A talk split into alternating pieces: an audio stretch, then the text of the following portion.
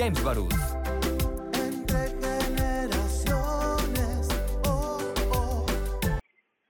Muy buenos días, con el gusto de saludarles desde casa en este tu programa Entre Generaciones, el único a nivel nacional con una perspectiva generacional, en donde debatimos distintos miembros de distintas generaciones, los baby boomers, la generación X, los millennials y los centennials.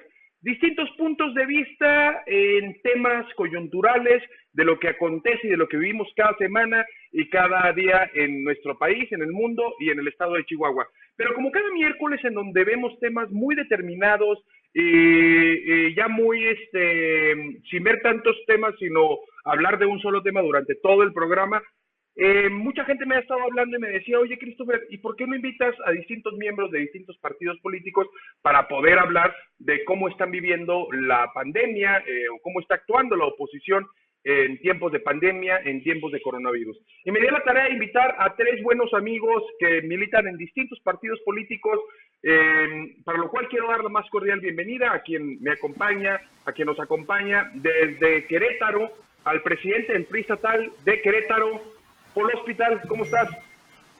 ¿Qué tal, Christopher? Muy buenos días. Encantado de saludarte a ti y a todos los que nos ven en Chihuahua y, bueno, naturalmente en el mundo entero a través del uso de las herramientas tecnológicas. Felicitarte por eso. Me parece importantísimo el contrastar ideas, pero también contrastarlas no solamente por distintos partidos o ideologías, sino también entre generaciones. Cómo pensamos los millennials o cómo piensan los baby boomers, los centennials, en fin. Me parece un ejercicio extraordinario y te felicito. Muchas gracias, Paul. También quiero agradecer a Jorge Luis Puente. Él es analista político y es del estado de Puebla desde Huauchinango, allá por Puebla. Jorge Luis, ¿cómo estás? ¿Qué hola, Christopher? ¿Cómo estás? Mucho gusto. Eh, qué gusto, Paul. No nos hemos conocido, pero espero que pueda pasar ahora que atravesemos esta pandemia. Christopher, pues, gracias, gran amigo de hace muchos años aquí. A sus órdenes. Gracias por el programa. Muchas gracias. Ahorita van a solucionar un tema técnico, se está escuchando mucho eco y está entrando ruido, pero eh, quisiera preguntarles a ustedes dos, en un momento va a estar también eh, Sergio Gil, que es presidente del de Movimiento Ciudadano, iba a decir del PRI-MC, pero perdón, es que luego me gana el barrio, eh, el presidente de Movimiento Ciudadano en el estado de Veracruz, Sergio Gil también es parte de la generación en la que estamos hoy, estamos puro millennial, aunque sé que algunos nos vemos más X o incluso boomers. y quisiera platicar un poco de cuáles son las, edades, Cris, para que no nos equivoquemos aquí nadie. Sí, sí, para no equivocarnos. Luego no vaya a ser alguien que nos ve y, se confunda. Miren, la generación baby boomer son todas y todos aquellos que nacieron de principios de los 40 a principios de los 60.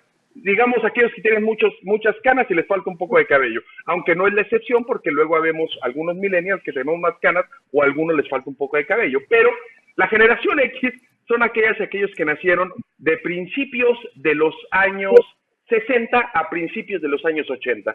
Luego la generación millennial de mediados de los 80 a finales de los 90 y los centennials los de finales de los 90 a la actualidad. Hay una generación que es más joven que son la generación Omega que van a ser los del 2013-2014 eh, en un futuro y seguramente los que nazcan en esta pandemia porque seguramente se va a dar un pico de natalidad dentro de nueve meses que probablemente les podemos decir los pandemials eh, dentro de algunos años. Así que aprovechando y haciendo la distinción de los miembros de cada generación, le doy la más cordial bienvenida a nuestro amigo Sergio Gil, presidente estatal de Movimiento Ciudadano. Sergio, ¿cómo estás? Del estado de Veracruz.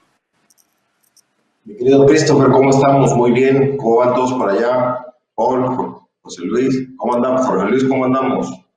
Es en hasta Chihuahua. Todo muy bien, muchas gracias. Abrazos hasta el bellísimo estado de Veracruz. Cuando guste, ya que se pueda, mejor dicho.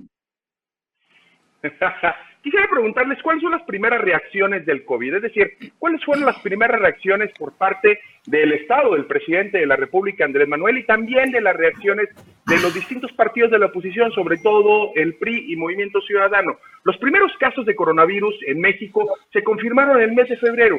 Pero ya previo, la Organización Mundial de la Salud, el, último del mes de enero, ya había marcado como una problemática de salud pública para que alertara a los eh, gobiernos eh, federales, estatales y municipales de lo que venía más adelante desde el último de febrero. Las primeras acciones fue la búsqueda de problemas, eh, de probables casos, monitoreo activo de viajeros precedentes de países con casos confirmados, la capacitación al personal de salud, las medidas planteadas desde el gobierno graduales contra el reclamo de ciertos sectores que exigían medidas más drásticas para mitigar el contagio eh, y la dilación de restringir eventos masivos, cerrar escuelas y empresas aunque por ahí él vive eh, latino, eh, no se hizo mucho caso, pero ya en este momento ya estaba eh, cancelándose todo esto. ¿Cuáles fueron las primeras reacciones, Paul, de, del PRI? ¿Cómo se tomó desde el Partido Revolucionario Institucional esta noticia? ¿Y qué fue lo primero que se emprendió? A ver, primero que nada, y en este contexto que das muy bien, hay que partir del principio y el sentido de realidad que México tuvo una enorme ventaja. Es decir, esta pandemia, esta emergencia no comenzó en nuestro país, gracias a Dios. ¿Por qué? Porque lo que sucedía en el mundo, en este tipo de emergencias sanitarias, en donde pues no se distingue en fronteras, en países, eh, tampoco distingue género, no distingue nada, no distingue edad, no distingue nada.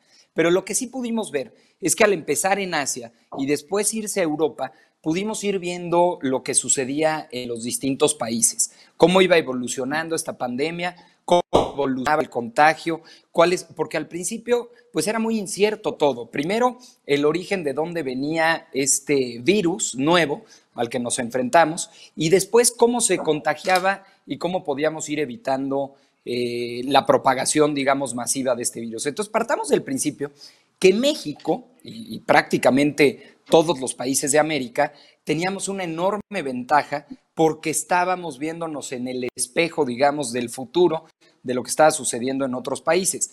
Y entonces, ¿qué? Aquí viene la gran pregunta. Teniendo esa ventaja, viendo lo que sucede en otros países, ¿qué decisiones tomamos? Y aquí en particular en México, y así están los estudios y me parece algo que debemos de destacar, la sociedad se adelantó al gobierno y es algo que pocas veces lo vemos, ¿eh? y, de verdad como un estudio eh, sociológico hay que analizarlo a detenimiento y seguramente en los próximos meses habrá muchos análisis en la materia. ¿Por qué? Porque antes de que el gobierno mexicano, el gobierno federal, eh, pusiera las medidas, por ejemplo, de la suspensión de clases, de bajar la movilidad, de que la gente no saliera de su casa, en fin, la sociedad empezó adoptar distintos tipos de medidas justamente para prepararse a lo que ya sabíamos que iba a venir, porque era una realidad mundial.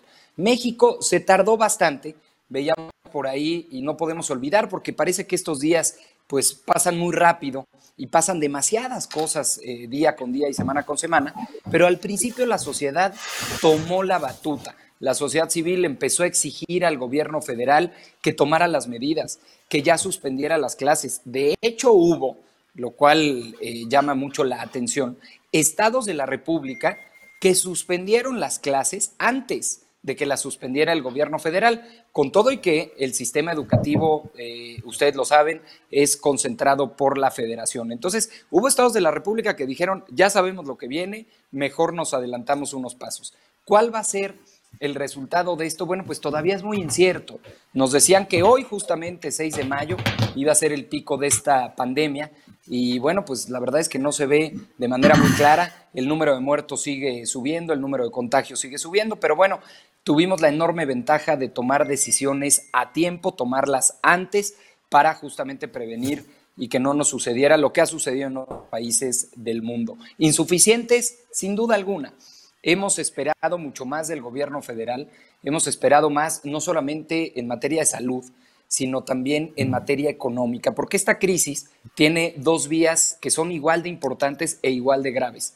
Al haber una pandemia de este tamaño, al haber una crisis sanitaria de esta índole, conlleva a una crisis económica. Una crisis económica que hablando de generaciones, pues es altamente probable que todas las generaciones que vivimos Nunca habíamos visto una emergencia o una situación económica como la que vamos a enfrentar. Se habla de que México podría caer su Producto Interno Bruto cerca de 7 puntos. De por sí veníamos ya cayendo, que caímos del 2.5 al 0, digamos estábamos en la planta baja, pero ahora vamos para el sótano, al menos 1, al menos 2, hasta el sótano 7. Y esto habla de la peor crisis económica de la que se tenga memoria histórica Se habla de una peor crisis económica que la del 2008, en donde se perdieron miles de empleos. Se habla de una peor crisis económica que la del 94, donde muchísimos mexicanos perdieron su patrimonio. Y solamente se compara, imagínense nada más, con la crisis que sufrió México en 1932, derivada de la agresión de Estados Unidos del 29. Es decir, parece que el gobierno mexicano no le ha dado el golpe a lo que nos viene encima en materia económica. Por supuesto, lo primero es la salud, lo primero es salvar la vida de los mexicanos, lo primero es salir adelante de esta emergencia sanitaria, pero a la par debemos ir avanzando con distintos programas que no permitan que más gente llegue a la condición de pobreza. No lo olvidemos, ya hay programas que atienden a la pobreza muy claritos y que el presidente López Obrador decidió adelantar los apoyos algunos meses, lo cual es correcto, pero hay otra población que vivía al día, comerciantes, artesanos, meseros, bueno, muchísimas profesiones que viven al día, que necesitan trabajar todos los días para tener un ingreso mínimo básico para mantener a su familia. Hoy no lo tienen, llevan más de un mes sin recibir un ingreso. ¿Cuánta gente está? Sergio. Justo ahorita nos congelamos. Están mandando se congeló, Tuve una falla. sin ningún tipo de prestación. Para pasar la bola a Sergio. Sí. No, ya, perdón, ya se me fue, pero con eso cierro. Necesitamos nuevos programas para que la gente no entre en condición de pobreza, porque eh, pues esto puede naturalmente ser el reto más grande que esta generación ha visto en materia económica.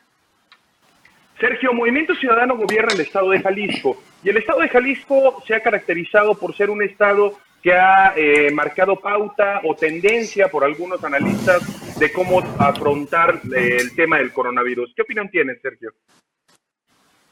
Es, mi querido Christopher y a todo es muy sencillo. Paul acaba de describir de una manera muy amplia y general el panorama nacional, pero así como bien dijo que la sociedad civil se adelantó al gobierno federal, muchos estados y municipios tuvieron que tomar la batuta antes que el propio gobierno dado que no se estaban tomando acciones. Efectivamente, supimos del virus en noviembre. Tuvimos cinco meses para prepararnos, inclusive mandamos nuestros insumos en apoyo a China cuando ellos estaban en problemas y ahorita los andamos comprando como locos. Pudimos haber tenido pruebas rápidas, pero el gobierno federal decidió parárnoslas en las aduanas y ante todo este relajo, lo que pudimos hacer en Jalisco fue adelantarnos, tomar decisiones y salir adelante. Paramos las clases una semana antes, le pedimos a la población desde antes que se guardara, pusimos el uso de, cubrebocas obligatorio y preparamos los centros de salud para recibir esto. Pero no solo con eso, también preparamos los órganos de gobierno para que los cabildos pudieran seguir sesionando y el Congreso no estuviera en desacato y sesionara a la par de la emergencia. Esta es una emergencia que nos va a pegar a todos y entendemos que México va a seguir después de la pandemia. El tema es cómo va a seguir. Si bien hablamos de una crisis económica, estamos hablando de una crisis de salud que lamentablemente hay pérdida de vidas humanas, también estamos viendo un abuso del poder. Un poder que quiere controlar un presupuesto de manera directa, un poder que quiere eliminar los presupuestos y un poder que quiere adjudicarse triunfos que no son de él. López Gatel ayer sale a decir que efectivamente la curva o el pico era el día 6, pero ahorita nos vamos que va a ser el día 8. Ayer dijeron que gracias a sus propuestas o lo que estaban haciendo están logrando aplanar la curva. Y no es cierto, en Jalisco no le hicimos caso al doctor, nos adelantamos a sus días y hemos tenido logros propios. También ha pasado en otros estados como en Nuevo León. Y en muchos municipios que tomaron medidas antes de lo que el presidente estaba diciendo. Cuando el presidente López Obrador tuvo la ocurrencia de seguir diciendo que salieran, que dieran abrazos, que dieran besos, que siguieran sus mítines, que siguieran caminando en las calles. Nosotros dijimos, espérate tantito, estamos viendo Italia, estamos viendo lo que pasa en España, vimos lo que pasó en China. Tenemos que prepararnos. Antes de que Estados Unidos se convirtiera en el centro y en el epicentro de la epidemia, tuvimos el tiempo en México para hacerlo. En Jalisco se tomaron acciones y allá la curva y a diferencia de nivel nacional, los casos se están estabilizando. ¿Qué pudimos hacer? El tiempo. Aún hay tiempo para hacerlo, porque esa es otra de las cosas que sucede. En las conferencias nacionales nos dan el panorama de Jalisco, el panorama de la Ciudad de México y el panorama también de Monterrey y del Estado de México, pero hay muchos estados que no han llegado a esta curva, hay muchos municipios que no están al mismo nivel que los estados y donde el presidente y sus funcionarios salen a decir que esta crisis ya está pasando, que vamos a llegar al pico y después acaba, pues no es cierto, porque los tiempos son distintos en cada lado. Nosotros lo que queremos es que lo digan con transparencia y que lo bajen a nivel local. No todo puede seguir siendo este centralismo de los datos y esta opinología de lo único que pasa en el centro. Tenemos que irnos a donde va a ser más afectada la población, donde hay menos consumo de salud, donde hay menos centros de salud, porque cuando se vaya a las comunidades, a las rancherías, a los pueblos, no va a haber manera de sacarlo de ahí. Tenemos que ser muy claros, el tiempo apremia y aún hay tiempo para tomar acciones. Lo que le pedimos al gobierno federal es muy sencillo. Le pedimos que pararan los vuelos internacionales que todavía los tenemos abiertos con ciudades como Nueva York, que están siendo les pedimos que si bien no se bloqueara el libre tránsito, que se pusieran puntos de revisión y de sanitización. Cuando los empezamos a poner, nos los quisieron quitar, así como lo hicieron con las pruebas rápidas. Entonces, si no va a ayudar el gobierno, por favor, que no es que, que los que están tomando la iniciativa, como bien dijeron, que fue la sociedad civil al principio la primera que dijo quédate en casa y que se guarden, que fue con el sacrificio de sus empleos, de sus sueldos, de sus empleados, de decir vamos a tomar estas decisiones por el bienestar de nuestras familias y de los que queremos y vamos a aguantar tantito, porque al día de hoy, cuando tenemos gobiernos a nivel mundial que están dando apoyos a los empresarios, a los empleados, a los olvidados del presidente, a los informales o a los que prestaban servicios que hoy ya no se pueden dar, pues esos son, son los olvidados del presidente Aquí no han dado nada. Es increíble. Hay programas sociales de uso completo que entregan el doble de los recursos que lo que le quieren dar a las pequeñas empresas de préstamo. Son 25 mil pesos. Son absurdos. Porque si bien se están centralizando en la formalidad, sabemos que la mayoría de México vive Aún hay tiempo para hacer ciertas cosas. Aún hay tiempo de dar apoyos. Sergio, Sergio y Paul y, Jorge Luis, vamos rápidamente a un corte. Recuerden que estamos en radio en el estado de Chihuahua, escuchándonos en casi eh, en todo el estado y en redes sociales y en televisión Total Play. Vamos de manera rápida a un corte y regresamos contigo, Jorge, Jorge Luis. Ahora sí que de pechito después de este amplio análisis de Paul y de Sergio. Continuamos.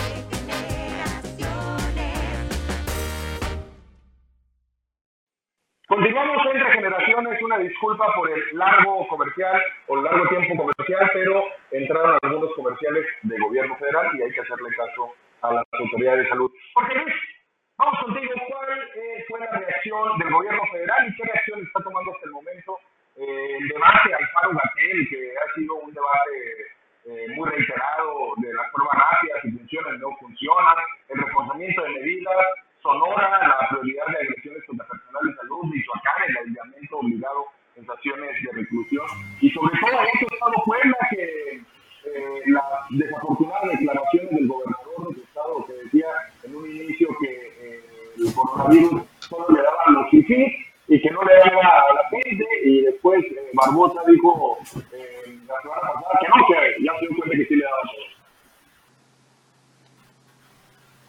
Bueno, pues que de las declaraciones del gobernador de Puebla se haga cargo el gobernador de Puebla, ¿no?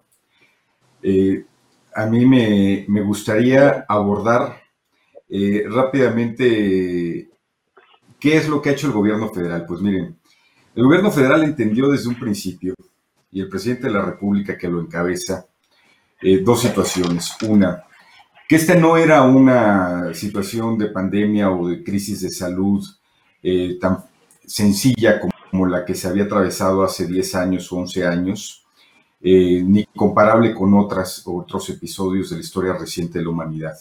Y dos, que eso iba justo a ocasionar, además del problema general de sanidad eh, que ya estábamos viendo, estaban atravesando algunas naciones europeas que fueron las más atacadas, por lo menos eh, con las que, en las que mayor complicación existió, eh, iba a ocasionar una crisis económica de magnitudes impresionantes. eh, que no eran comparables tampoco con la crisis económica de 2008, del 94, incluso está por verse, eh, muchos plantean que no va a ser comparable ni siquiera con la crisis del 29. En consecuencia, había que tomar con profundidad estas decisiones y dejarle el lado de sanidad, de la salud pública, de eh, las acciones concretas que se iban a tomar en torno a la pandemia a los expertos. Entonces, afortunadamente en México tenemos expertos en epidemiología, eh, expertos que han explorado y han entendido el funcionamiento de las enfermedades y su avance, y en ello se quedó la vocería, pero no solo la vocería, sino la rectoría en la toma de decisiones de cómo abordar la pandemia. Eh, se comenzaron a tomar acciones hasta en el mes de diciembre, porque en noviembre todavía no se conocía de la enfermedad, y eh, se entendió algo que parece que todavía eh, no consiguen entender muchos, es que no sabemos qué es lo que viene. Es decir, lo más que se puede hacer son aproximaciones, acercarse lo más posible a lo que puede llegar a suceder. Y el hecho de que la, el aplanamiento o la etapa más crítica de la enfermedad se esté extendiendo en los días, no es una mala noticia ni es un error necesariamente de planación, sino que más bien es un acierto en las medidas que se han tomado, que son básicamente la sana distancia. Ahora, la disyuntiva era esa, actuar eh, valorando muy bien el problema que se nos viene encima o que se nos estaba viniendo encima y tomar acciones muy concretas y muy profesionales o correr despavoridos por los pasillos de las residencias oficiales de los gobernadores, como ellos hicieron, eh, pensando que la tragedia venía encima y tratar de sacar una ventaja política o incluso una ventaja económica, como claramente lo pretendió hacer el gobernador de Jalisco con las famosas pruebas rápidas, que no existen porque no hay pruebas rápidas eficientes que tengan la capacidad de anticipar la presencia o no del virus y son inclusive entonces un riesgo para la salud, pero que bueno, implicaban un gran al gobernador de Jalisco, como está quedando acreditado. Entonces, básicamente, había que tomar las cosas con calma y no correr así por los pasillos, ni la sociedad civil, organizada o desorganizada, porque yo no la veo por ningún lado, eh, tomó medidas antes que el gobierno federal. Ha sido el gobierno federal quien ha llevado el mando en la lucha contra esta pandemia y así está quedando acreditado en la población en general, que ha respondido positivamente a las acciones que eh, en todos estos días, que ya son muchos, son muy cansados, ha venido eh, informando el doctor Hugo López Gatel en las conferencias diarias de las 7 de la noche, que por cierto me sorprende que muchos eh, de la oposición no las vean. Sería pertinente que se informaran desde la oficialidad y dejaran de estar encontrando, buscando posibles o falsas soluciones en las redes sociales, que pues lo único que consiguen hacer es aumentar la infodemia que la propia Organización Mundial de la Salud ha determinado que existe y no es una realidad exclusiva de México. Lamentablemente es un asunto eh, de un problema mundial, pero que pues yo invitaría a esta oposición a que bajaran los, las armas, eh, cerraran, vaya, sus ánimos belicosos en contra del gobierno de la República y asumieran el espíritu de los tiempos.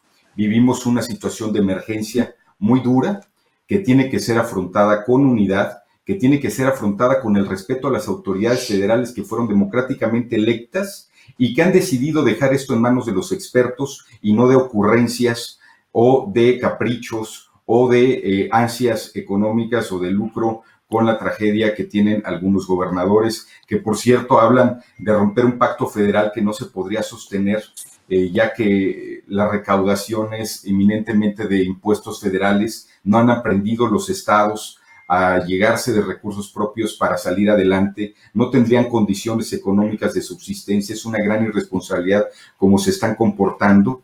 Entonces, yo reitero eh, un llamado a la calma.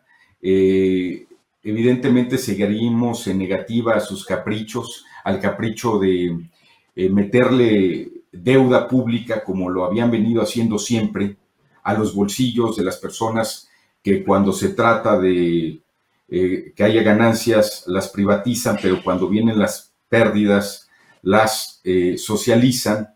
Eso no lo vamos a hacer, eso no lo va a hacer el presidente de la República. lo ha dicho claramente, así se encaprichen, así tengan ansias incluso golpistas algunos de estos personajes, eh, hay una dinámica clara de apoyar a quienes más lo necesitan. Las políticas económicas en este país ya se venían aplicando porque ya veníamos de una crisis eh, política, social y económica desde hace muchos años que no, no habían querido observar. Estaban todavía en el sueño mexicano, en el momento mexicano del 2014 que nunca existió y no se dieron cuenta que tenemos 60 millones de pobres antes de esta crisis. En consecuencia, las medidas del presidente lo que hacen ahora es profundizar el combate a la miseria, el profundizar el combate a la pobreza y apoyar a los que menos tienen. Y no solo a ellos, sino también a los pequeños y medianos empresarios con 3 millones de microcréditos.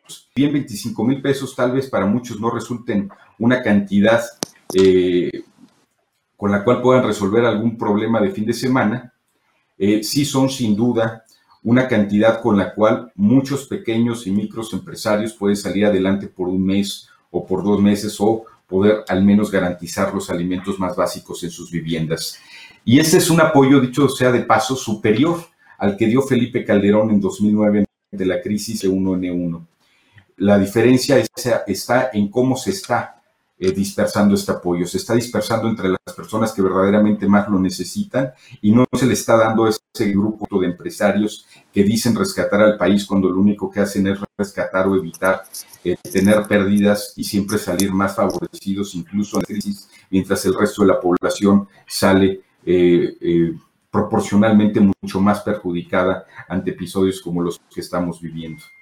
Entonces, no, no corramos en pánico, las cosas están bien, la pandemia está resolviéndose adecuadamente, lo indican las propias encuestas. Eh, ahí está el achatamiento de la curva, los datos científicos son los que hablan y pues no las insinuaciones o las pretensiones de lo que desearían los agoreros del fracaso nacional.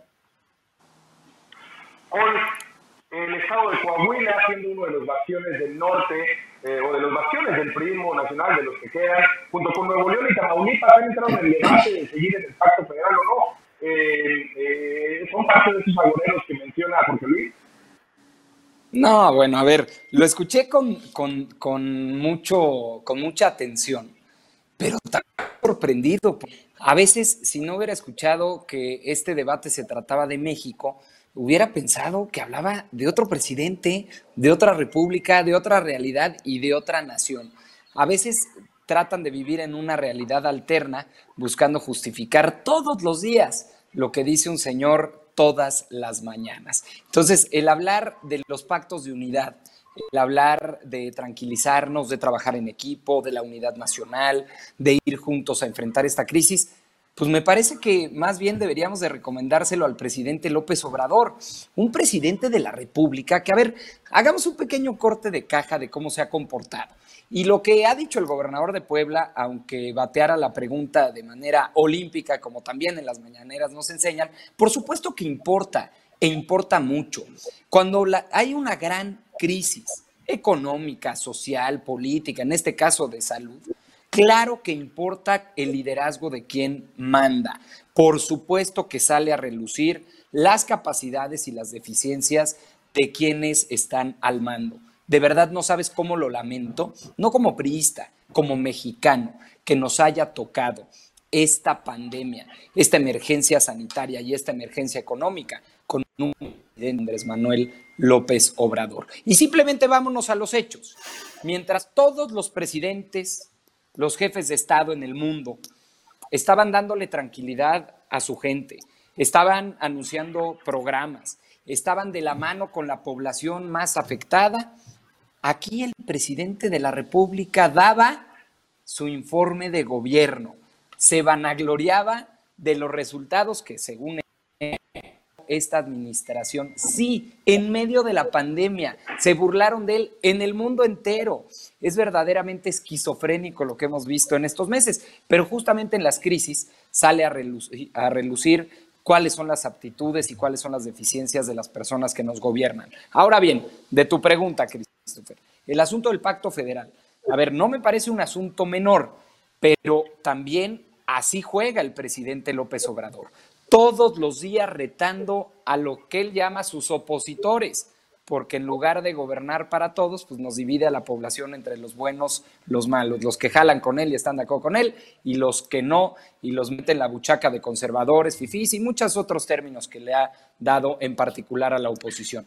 ¿Qué es lo que dicen los gobernadores? A ver, ante esta emergencia, el mundo dando obras, está redireccionando su presupuesto de egresos, es decir, a dónde se va el gasto, justamente para atender la emergencia sanitaria y para promover nuevos programas sociales para gente que no los necesitaba, insisto, como lo dije al principio, pero que sí los va a necesitar ahora con esta crisis económica. Y aquí, la necedad, ya saben que es la marca de la casa.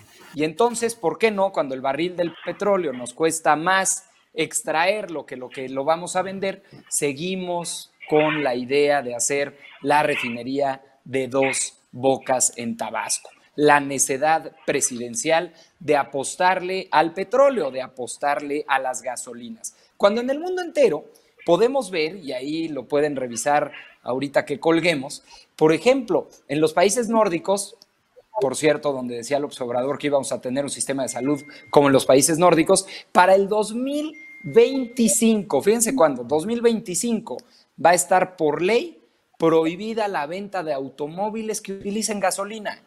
Para 2025, si bien nos va, aquí vamos a estar inaugurando una nueva refinería. Europa lo está pensando, Comunidad Europea, para el 2035 ya no producir vehículos que utilicen gasolina, pero aquí le vamos a seguir apostando al petróleo que ya vimos es un gran negocio y que Pemex tiene las finanzas sanas y que está rescatando a nuestro país. Entonces, esta esquizofrenia ideológica con la que se gobierna no, no entra en momentos de crisis. En momentos de crisis se debe de dejar a un lado lo que se tenía planeado, porque por supuesto que hay un plan nacional que él inscribió, bueno, inscribió dos, uno la Secretaría de Hacienda con unos datos y otro la Presidencia de la República con otros. Pero supongamos que sí hay un solo plan. Bueno, pues naturalmente ante esta pandemia, ante esta emergencia, lo que se requiere pues, es justamente hacer un nuevo plan económico. ¿Cómo lo haces? Cambiando el presupuesto de egresos de la federación. ¿Qué es lo que le hemos pedido en la oposición? Que se discuta el nuevo presupuesto de egresos de la federación, que se redistribuya el presupuesto justamente para que alcance para los nuevos programas sociales, para la nueva población que lo requiere. ¿Cuál es la propuesta del partido político Morena? Pues que no, que este presupuesto mejor sea eh, cambiado por el presidente de la República. Sí, quitarle la facultad, sigue escuchando usted, al Congreso, a los diputados, quitarles la facultad de la redistribución del presupuesto para que sea solo el presidente el que decida. A ver, este es uno de los grandes contrapesos que tiene nuestro país, que el Ejecutivo propone, pero el legislativo lo debe de aprobar. Ahora se le quiere dar todo al Ejecutivo. Esos tintes autoritarios, dictatoriales que tiene Morena salen a relucir justamente cuando hay este tipo de grandes crisis sociales y económicas. Sergio, eh, decía eh, Luis que igual contaba mentiras el gobernador eh, Enrique Alfaro del Movimiento Ciudadano, pero no solo eso, también eh, su estado de Veracruz es gobernado por el partido político de Morena. ¿Qué acciones ha tomado el tercer estado más grande de la República Mexicana? Seamos muy claros, es evidente que el presidente sabe ser borracho, pero no cantinero. Lo hemos visto cuando era la pandemia del 2009 y sus reacciones fueron totalmente distintas. Tenía planes, tenía pruebas, decía que había que hacer examen, que ponía todo con el gobierno, no mostró unidad. Entonces, vamos a tratarlo no como él nos quiere o nos trató o trató al gobierno en ese entonces, sino en un plan para poder sacar a México adelante. Y hablando en ese tono, esta reorientación del gasto que traen, lo primero que hay que discutir es que lo que se han gastado se han sido buenos administradores pero ahora quieren más dinero para ver a dónde pegados lo avientan. Seamos muy claros, en 15 meses, Pemex ha perdido un total de 950 mil millones de pesos, aparte de lo que está pasando actualmente a nivel mundial con el tema del precio del petróleo. Pemex no solo está perdiendo dinero, si Pemex fuera un Estado, tendría más muertos que Jalisco, porque tienen 49 defunciones de COVID, solo a los empleados Entonces, cuando están hablando de un gobierno federal y empiezan a hablar de que ellos quieren unidad, lo primero que pienso es que no tienen estrategia porque decidieron ignorar los tiempos y que cuando se les han propuesto cartas, planes, exhortos, iniciativas para sentarse en la mesa y salir todos juntos de esta, son los primeros en rechazarlos porque al señor presidente no le gustan sus moditos, en pocas palabras. Yo creo que vamos a salir adelante de este problema. A ver, México va a existir después de la pandemia. El tema es en qué condiciones. Hace rato escuchábamos sobre los muchos o pocos que van a apoyar. La realidad es que hay un mundo olvidado por este gobierno. Nosotros estamos queriendo que se bajen apoyos, que se logren así, que se logre conectar con la gente que verdaderamente lo necesita. Pero también queremos un gobierno que se muestre no preocupado y aterrado, sino firme con acciones en el sentido que le dé certeza a la gente. El liderazgo es importante. Aquí al lado tenemos un estado que es Oaxaca, con un gobierno distinto, que el presidente le ha pedido a mi gobernador que por favor vaya a aprender para allá cómo hacer caminos para empezar y allá las tiendas están cerradas. Uno cruza el río hacia Tuxtepec y ya no hay negocios. Está cerrado totalmente porque el gobernador presentó un plan de emergencia donde solo lo esencial está abierto. Usted viene aquí al puerto de Veracruz y va a encontrar las calles llenas, va a encontrar Coatzacoalcos abarrotado, porque si el gobierno no pone y no pone el liderazgo de frente, pues la gente se va con la confianza de que todo está bien y es evidente que es una mentira porque hay muertos. Lo que queremos ver es cuál es el plan para salir de esto, cuáles son las acciones que todavía les permitan recapacitar, pero sobre todo, cómo realmente van a ayudar a los olvidados. Hablan de los 25 mil pesos, que según esto es mucho. A ver, una, no es mucho. Dos, solo te lo dan si tienes un empleado ante el IMSS y si no lo has corrido, pero aparte cuando te entregan el famoso préstamo de los 25 mil pesos, te llega una carta del santo patrón Andrés Manuel diciéndote, gracias a mí te voy a salvar este mes. Perdóname, pero no podemos hacer eso. Si alguien ha lucrado políticamente, es el gobierno federal. Pero aparte, tal vez quieren porque según ellos les cayó como anillo al dedo. Aquí se trata de que ya estamos en el hoyo, de que según entre hoy y mañana es el punto clave de dónde vamos a ir para ahí, cuáles van a ser las acciones, pero sobre todo, cómo lo vamos a bajar al nivel local. Hemos escuchado de gobernadores que han tomado la batuta, yo estoy orgulloso de lo que están haciendo en Jalisco, y les cambio mi gobernador que tengo aquí por el de allá, es más, lo cambio hasta por las medidas que he hecho con Temo Blanco, que no es un ejemplo tampoco, porque aquí son nulas. Pero ¿cuáles van a ser las medidas de los gobiernos hacia lo municipal? En Chihuahua hay casos exitosos de no hay que recordarlo. Hay un alcalde que por muy loco que esté, fue y se visitó todo el municipio y está entregando más apoyos directos que nadie, está tomando acciones, hasta ayudando a municipios vecinos. ¿Cuál va a ser la solidaridad del gobierno federal con los estados? ¿Cuál va a ser la solidaridad del gobierno federal con los municipios? Pero sobre todo, ¿cuál va a ser esa empatía con las víctimas? Porque si algo hay en esta pandemia es una opacidad de la información brutal. Es una opacidad con los familiares de las víctimas. Es una mentira incesante que solo quieren que se escuche su verdad. Con ella atacan a los medios de comunicación y con ellos no les brindan información a los pacientes y con ella no les brindan información a las personas. Al grado tal mucha gente cree en México que el COVID es un mito. Y lo creen porque el gobierno no sale adelante a decir las cosas como son. La gente tiene confianza y quiere creer y quiere hacer caso para mejorar porque todos queremos, todos queremos salir adelante de eso. Estoy seguro que lo vamos a hacer. El problema son las condiciones. El país sigue cayendo económicamente, que siguen malgastando el dinero, si quieren ser más autoritarios y quitarle las restricciones al Congreso, quieren callar a los medios de comunicación y si aparte nos quieren malinformar de la pandemia, el México que vamos a tener en un par de meses va a ser totalmente distinto al que nunca hayamos conocido.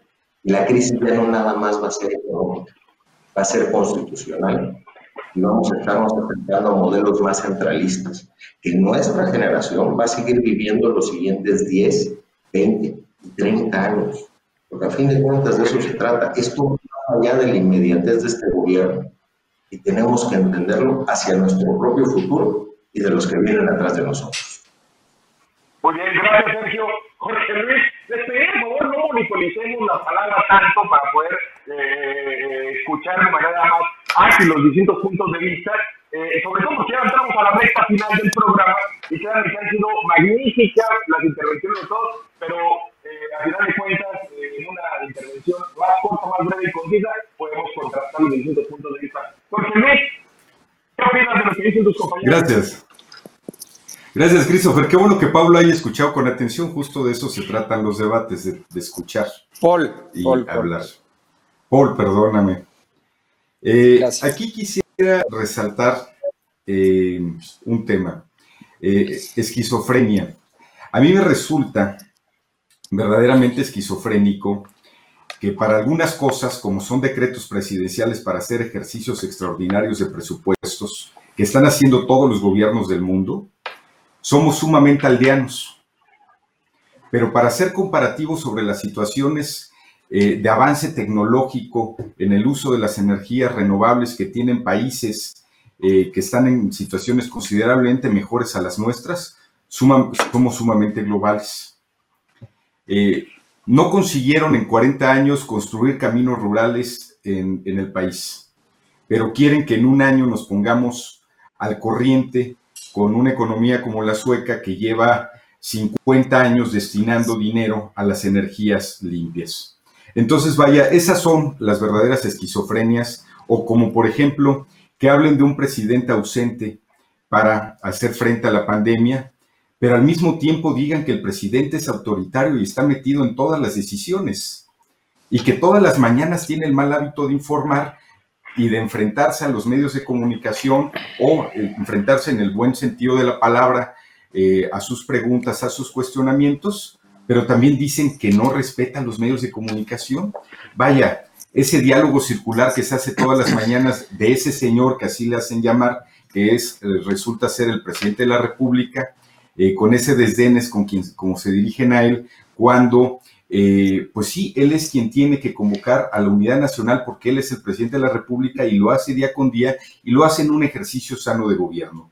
Pero si salen los gobernadores desde eh, la comodidad de sus despachos a decir que si no les dan más presupuestos, entonces quieren romper el pacto federal o que están esperando las acciones del gobierno de la República para que les vengan a resolver todo lo que ellos no hicieron después que se han gastado por muchos gobiernos, mucho dinero que estaba destinado a la salud en corrupción o que no quieren asumir directamente ahorita sus responsabilidades algunos gobiernos municipales y están esperando que solamente el gobierno federal venga a resolver los problemas y las necesidades que están teniendo en las viviendas mexicanas por el quédate en casa, bueno, me parece un acto de irresponsabilidad de los otros niveles de gobierno. No está sucediendo en el caso de todos, hay que decirlo con mucha claridad, son por fortuna tres o cuatro gobiernos estatales y algunos gobiernos municipales muy representativos los que están en esta sintonía, pero de ahí se está agarrando la oposición para hacer todo un discurso que, solo para finalizar, ese es el discurso que no está en consonancia con la población mexicana. Ese es el discurso que no entiende y no vive la realidad de México y por eso ese discurso es el que tiene 20, 20 y tantos por ciento de aprobación en una encuesta seria como la que publicó el financiero esta semana y el presidente de la República está muy por encima con un discurso que sí transmite, que sí comunica, porque sí conoce a México, que tiene el 68% de aprobación. Estupendo. Si, si me permites, Christopher. Sí. sí, sí, vamos a la última reflexión de un minuto para finalizar, porque créanme, y quiero que hagamos un compromiso, podemos hacer esta mesa la próxima semana o en un par de semanas para ver la reacción y hacerla más dinámica y más ágil sin monopolizar tanto la palabra. ¿Hacemos trato? No, hombre, va, encantado de la vida, pero además, permíteme, porque también puede ser, puede ser hasta educativo, puede ser hasta educativo este programa, porque efectivamente la esquizofrenia es la alteración de la personalidad, las alucinaciones o la pérdida de tacto con la realidad. Sí, tenemos un presidente esquizofrénico, por supuesto que sí. Y qué bueno que me dio la razón el analista político al decir Es que en un año no se puede comparar a México con Suecia, en un no se puede. Fue el presidente el que nos prometió el año pasado que para ahora tendríamos un sistema de salud nórdico. Sí, ese mismo presidente que el primero de enero con bombo y platillo presentó el INSABI. Y después de que vimos que no había medicinas en los hospitales, que a los niños con cáncer no los atendía, bueno, carajo, que en las clínicas de Pemex estaban matando gente por inyectarles veneno, dijo, bueno, denme chance, unos 12 meses, pateó el bote hasta el primero de diciembre. Si es un presidente que vive en otra realidad, sin duda alguna. Sergio, último minuto. Es muy sencillo. La pandemia está y entre hoy y mañana tenemos el pico. Entonces, ¿qué van a seguirnos diciendo y qué va a pasar cuando haya rebrote y la gente salga a la calle todo confiada de que lo peor ya sucedió y que vuelvan los contagios? Tenemos un presidente eh, que no queremos que le vaya mal, pues nadie quiere que le vaya mal al país, pero que está solito y no se deja ayudar por nadie también. Tiene tiempo, de invitar a todos y hacer todavía un gran plan y sacar. Con el tema del pacto federal, pues a nuestro amigo le gusta llevarse al otro lado y lo que crees que va a desaparecer México. Pero lo que estamos hablando es un pacto fiscal, la redistribución del dinero que ya se aporta. Y en eso muchos estados le aportan más a la federación que lo que recibe. Y con el tema de que vamos Gracias. Eh, sí, bueno, pues la, aprobación final es la aprobación que dará la población ante las medidas que se han venido tomando tanto en el apartado económico como en la sanidad. Se está demostrando que las cosas, afortunadamente, por el bien de todos, por el bien de, nuestros compañeros en la mesa, tuyo, Christopher, en general, de la gente, no entramos en una crisis de sanidad como en la que entraron otras naciones del mundo, que se provisiona para prepararse incluso para escenarios muchísimo más catastróficos que hubiéramos podido afrontar o que podríamos afrontar en estos días que están por venir, que los que vamos a terminar afrontando. Y entonces vamos a salir de esta situación. A que a lo que venga sí puede haber rebrotes, lo están viendo los chinos, estamos conociendo esta enfermedad, aún no tenemos una vacuna, vamos a regresar o vamos a tener que volver a una normalidad distinta a la que teníamos antes tendremos que rehacer nuestras normalidades y bueno, eso va a ser el reto después de la pandemia. Un gusto y un saludo. Muchas gracias, muchas gracias hermanos, muchas gracias Paul, Sergio, Jorge Luis. Gracias, nos vemos en dos semanas, me van a regañar por acá. Un saludo a los de cabina, gracias por la paciencia. Nos vemos desde casa, quédate en casa, entre generaciones. Mi nombre es Cristo James y no se nos olvide que esta vida venimos a ser amigos, a hacer historia, pero sobre todo a ser felices. Nos vemos el próximo lunes.